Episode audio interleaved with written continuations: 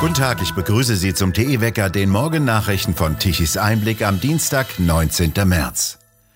In dieser Woche haben wir für Sie in unserem Ferienwecker eine Reihe von Gesprächen vorbereitet. Und ich muss gestehen, das heutige Gespräch hat mich sprachlos gemacht, weil mir nicht klar war, wie weit fortgeschritten jene Ideologie schon ist, die junge Mädchen und Jungs ins Verderben schicken will, indem sie ihnen einreden will, sie könnten sich ihr Geschlecht aussuchen, wie sie neue Klamotten wählen. Angetrieben von einer kleinen radikalen Minderheit lassen sich vor allem immer mehr Mädchen umoperieren und bleiben für ihr Leben zerstört. Ein sehr grausames Experiment stand am Anfang jener Strömung.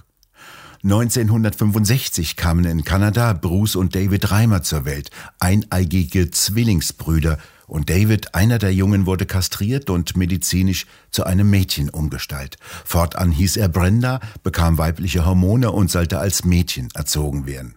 Vater dieses Menschenexperimentes war der US-Psychologe und Erziehungswissenschaftler John Money. Für ihn waren die eineiigen Zwillinge ein gefundenes Fressen, um seine These zu beweisen, nach der allein die Erziehung in den frühen Lebensjahren über das Geschlecht entscheidet. David wehrte sich instinktiv gegen die grausame Behandlung. Überliefert sind haarsträubende Szenen, dass er nicht mehr zu den Ärzten zur Behandlung wollte und sich heftig dagegen wehrte. Erst im Alter von 15 Jahren erfuhr er seine ganze Wahrheit, dass er eigentlich als Junge geboren wurde, für ihn der Schock seines Lebens. Er wollte wieder als Junge leben und ließ sich entsprechend operieren. Am 4. Mai 2004 beging er im Alter von 38 Jahren Selbstmord. Er verkraftete dieses katastrophale Experiment an ihm nicht. Zugleich ein deutlicher Beweis, dass das Geschlecht des Menschen biologisch bestimmt wird und nicht gesellschaftlich konstruiert und daher form- und wandelbar sei. Doch John Money dagegen schrieb ungerührt von der Tragödie David alias Brenda als normales, glückliches Mädchen und prägte den Begriff des psychosozialen Geschlechts des Menschen. Der moderne Frankenstein warf Sexualität vor 600 Millionen Jahren übrigens bei Eukaryoten entstanden mit nur zwei Geschlechtern kurzerhand über den Haufen. Das entsetzliche Schicksal Davids störte diesen fürchterlichen Wissenschaftler in keiner Weise bei seinem grausamen Menschenexperiment. Er wollte lediglich bei einem Zwillingspärchen mit zwei Jungen einen zu einem Mädchen umwandeln und damit seine Doktrin bestätigen, nach der das biologische Geschlecht nichts mit dem sozialen Geschlecht zu tun habe. Geschlechtsneuzuweisung nannte er sein zynisches Experiment, doch trotz Kastration und brutalem Einbläuen, er sei ein Mädchen, hat sich der verwandelte Junge dennoch immer als Junge gefühlt. Und in diesem grausamen Experiment ist auch der Ursprung des Genderismus zu sehen. Heute soll die freie Geschlechtswahl auch gefördert werden. Dazu bezahlt der Steuerzahler auch einen Genderbeauftragten samt Stab. Pauline Schwarz, Sie berichten für Tichys Einblick und beobachten, was ist denn da los? Ja, also man kann jetzt halt schon seit einigen Jahren beobachten, dass es zunehmend mehr Jugendliche und vor allem junge Mädchen gibt, die halt plötzlich, ohne dass es davor irgendwelche Anzeichen gab, äh, sagen, sie wollen jetzt ihr Geschlecht ändern. Sie sind keine Mädchen mehr, sie wollen ein Junge sein. Und das ist tatsächlich ein, ein explosionsartiger Anstieg. Also man sagt, in der ganzen westlichen Welt ähm, 4000 Prozent hat sich's gesteigert. Und ähm, es ist halt so, dass man sich das, also viele Ärzte und auch Journalisten erklären sich das so, dass diese jungen Mädchen halt in der Pubertät unter Belastung leiden, unter psychischen Belastung leiden. Es ist ja eine schwierige Zeit. Plötzlich wachsen die Brüste, man kriegt seine Tage und es ist alles komisch und ähm, und in dem Moment, wo diese psychischen Belastungen stark werden, kommt halt jemand sozusagen daher und erzählt ihnen, ja, du kannst deine Probleme lösen, indem du ganz einfach dein Geschlecht änderst. Und das hat halt auch wahnsinnig viel mit Social Media zu tun, weil da ja auf der einen Seite sich ja schon kleine Kinder angucken können, wie irgendwelche Influencer da sich zur Schau stellen, ihre perfekten Körper, ihre perfekten Gesichter.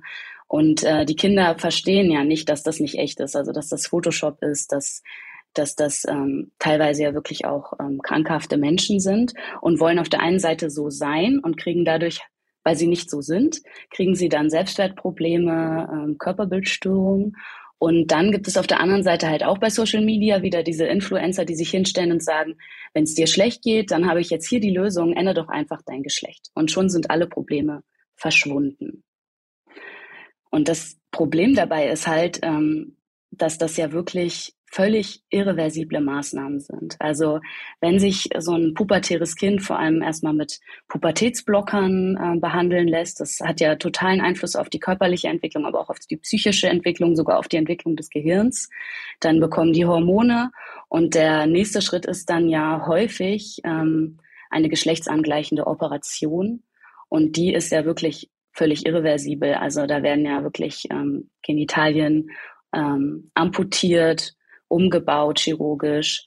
Und ähm, das ist halt leider aber ja nicht die Lösung für alle Probleme. Also die Betroffenen sind dann auch nicht unbedingt danach glücklich und alle Probleme sind weg. Aber es wird ihnen halt in Social Medien, aber leider inzwischen auch selbst in der Schule so verkauft, als wäre das die Lösung für alle Probleme. Das sind also Lehrer, die den Schülern nahelegen, sie könnten ihr Geschlecht aussuchen wie ihr Frühstücksei, das entweder heiß oder kalt oder flüssig oder fest sein soll. Ich habe von vielen Bekannten schon gehört, dass die ähm, Kinder halt wirklich zum Teil sogar aktiv von ihren Lehrern gefragt werden, ob das, ob sie nicht vielleicht doch ein kleiner Junge sind und kein kleines Mädchen. Und ähm, die Schulbücher sind ja zunehmend auch sehr divers. Also das ähm, traditionelle Familienbild ist ja veraltet und es sind ja eh nur patriarchale Strukturen. Es geht ja nicht mehr. Jetzt müssen ja in jedem Grundschulbuch ähm, alternative Familien, Mutter, Mutter, Kind oder Vater, Vater, Kind dargestellt werden und auch Transgender-Kinder dargestellt werden. Und es geht halt wirklich so weit, ähm, dass, also ich habe schon mal gehört, dass Kindern tatsächlich schon in der Grundschule beigebracht wurde, wie sowas wie Analsex funktioniert. Also es ist, es ist eine völlige Grenzüberschreitung und es ist in, also man nimmt ja den Eltern in, die, in diesem Moment auch wirklich die Entscheidung weg, ob sie jetzt, ähm, wie weit sie ihr Kind aufklären wollen und wie sie ihr Kind erziehen wollen. Also es ist tatsächlich eine finde ich, Indoktrination schon in der Grundschule, ja. Ich habe jetzt zunächst Schwierigkeiten zu verstehen, dass Lehrerinnen und Lehrer auf Schüler zugehen und mit ihnen äh, über die Rolle des Geschlechts, über die Frage ihres Geschlechts diskutieren wollen und ihnen nahelegen, dass sie ihr Geschlecht einfach wandeln können. Ist das denn wirklich so? Ja, also es ist leider tatsächlich so. Also Aufklärungsunterricht gehörte ja schon immer in den Lehrplan.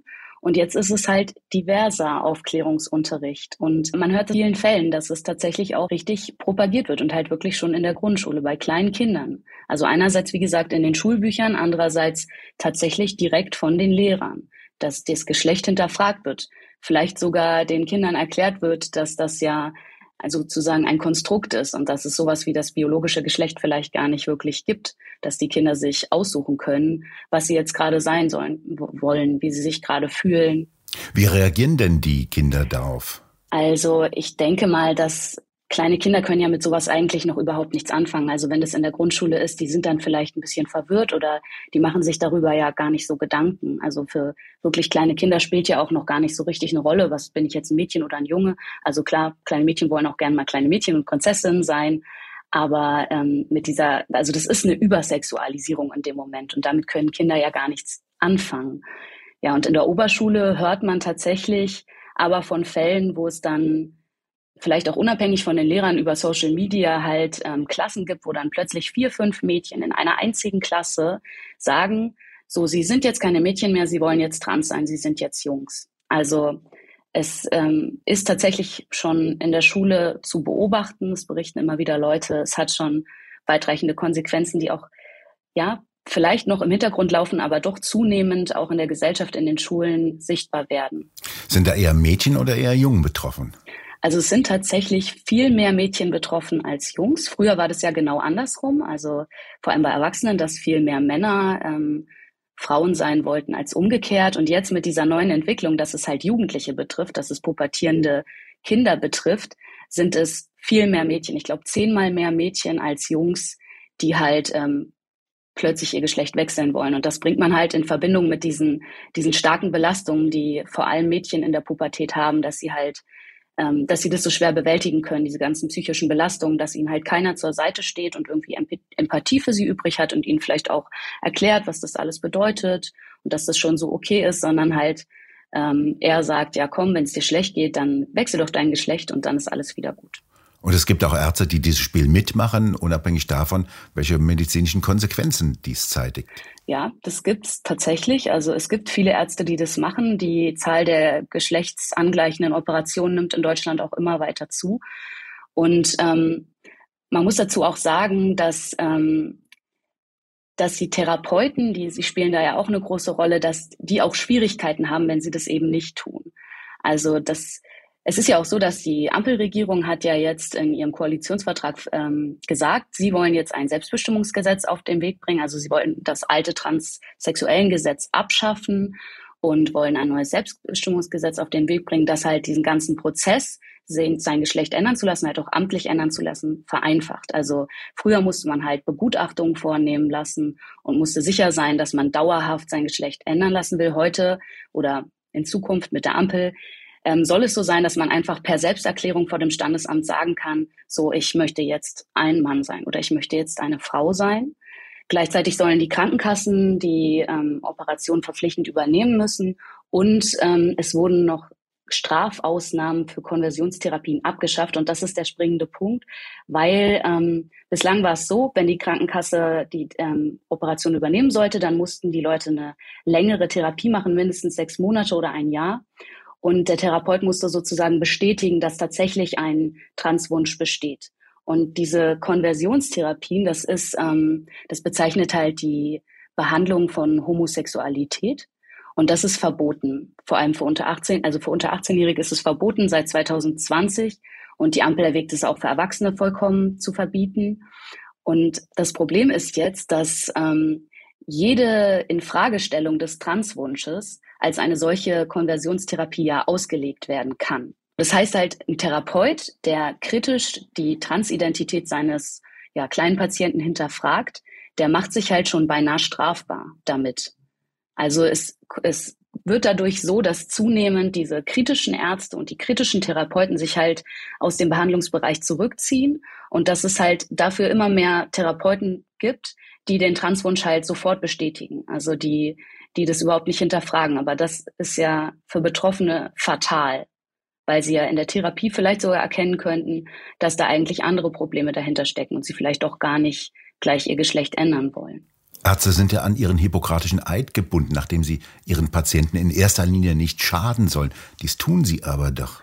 Naja, ich denke mal, dass die Ärzte in dem Moment der Überzeugung sind, dass sie das Richtige tun. Also, dass die, dass sie dem Betroffenen helfen indem sie ihm Hormone verschreiben, indem sie, indem sie die, ähm, den Transwunsch bestätigen, indem sie die Operationen vornehmen. Und damit ähm, ja, folgen sie ja eigentlich auch nur der Mainstream-Bewegung und auch der, den Leitlinien sozusagen der Politik, weil, wo man ja überall sagt, ähm, man muss diesen Menschen helfen, sie müssen sich frei entfalten, sie müssen selbstbestimmt ihr Geschlecht ändern können und nur das hilft ihnen. Nur dann sind sie ja wieder glücklich wenn sie da machen können, was sie wollen. Also diese Denke, dass, dass man ihnen doch vielleicht mehr helfen würde, wenn man das kritisch hinterfragen würde, wenn, wenn man sicher geht, dass Hormone und Operationen wirklich der richtige Schritt sind, was ich bei Kindern sowieso in Zweifel ziehe. Ja, Erwachsene können das natürlich machen, wenn sie wollen. Und da wird sofort werden Vorwürfe erhoben, man wäre transphob, man wäre homophob obwohl man vielleicht ja tatsächlich ähm, eigentlich das Beste für die Betroffenen im Sinn hat. Das trägt ja alles eher zur Verwirrung der Geister bei. Wer steckt denn dahinter, hinter dieser Bewegung? Naja, es ist eigentlich ähm, nur ein weiterer Teil dieser ganzen Diversitätsbewegung, die wir ja in Politik und Medien jeden Tag sehen. Also wir wollen alle immer bunter werden, wir wollen immer, äh, wir wollen immer diskriminierungsfreier werden. Jeder soll machen können, was er will zu jeder Zeit und so bunt wie möglich sein.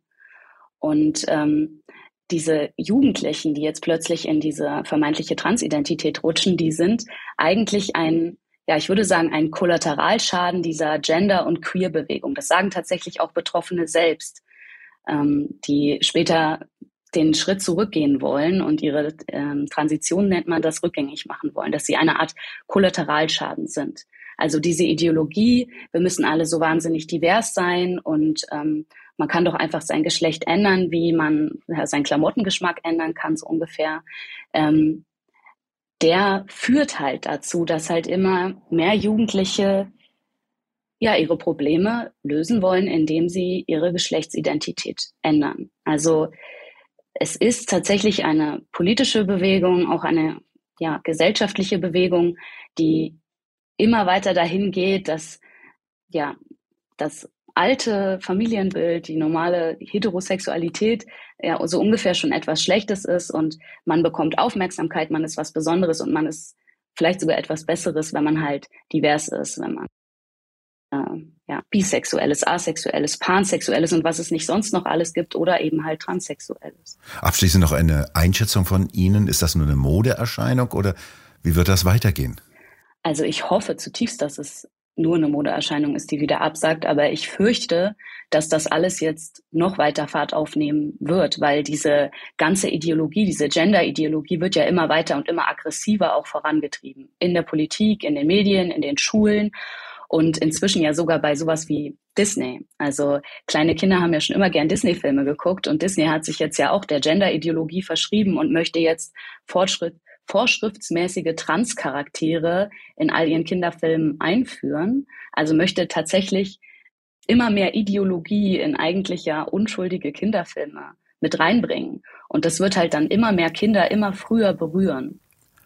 Ein erstes Ergebnis, der Aktienkurs von Disney ist über die Hälfte eingebrochen und mehr als 10 Millionen Amerikaner haben bereits ihre Mitgliedschaft bei Disney gekündigt. Pauline Schwarz, vielen Dank für das Gespräch und Ihre Informationen.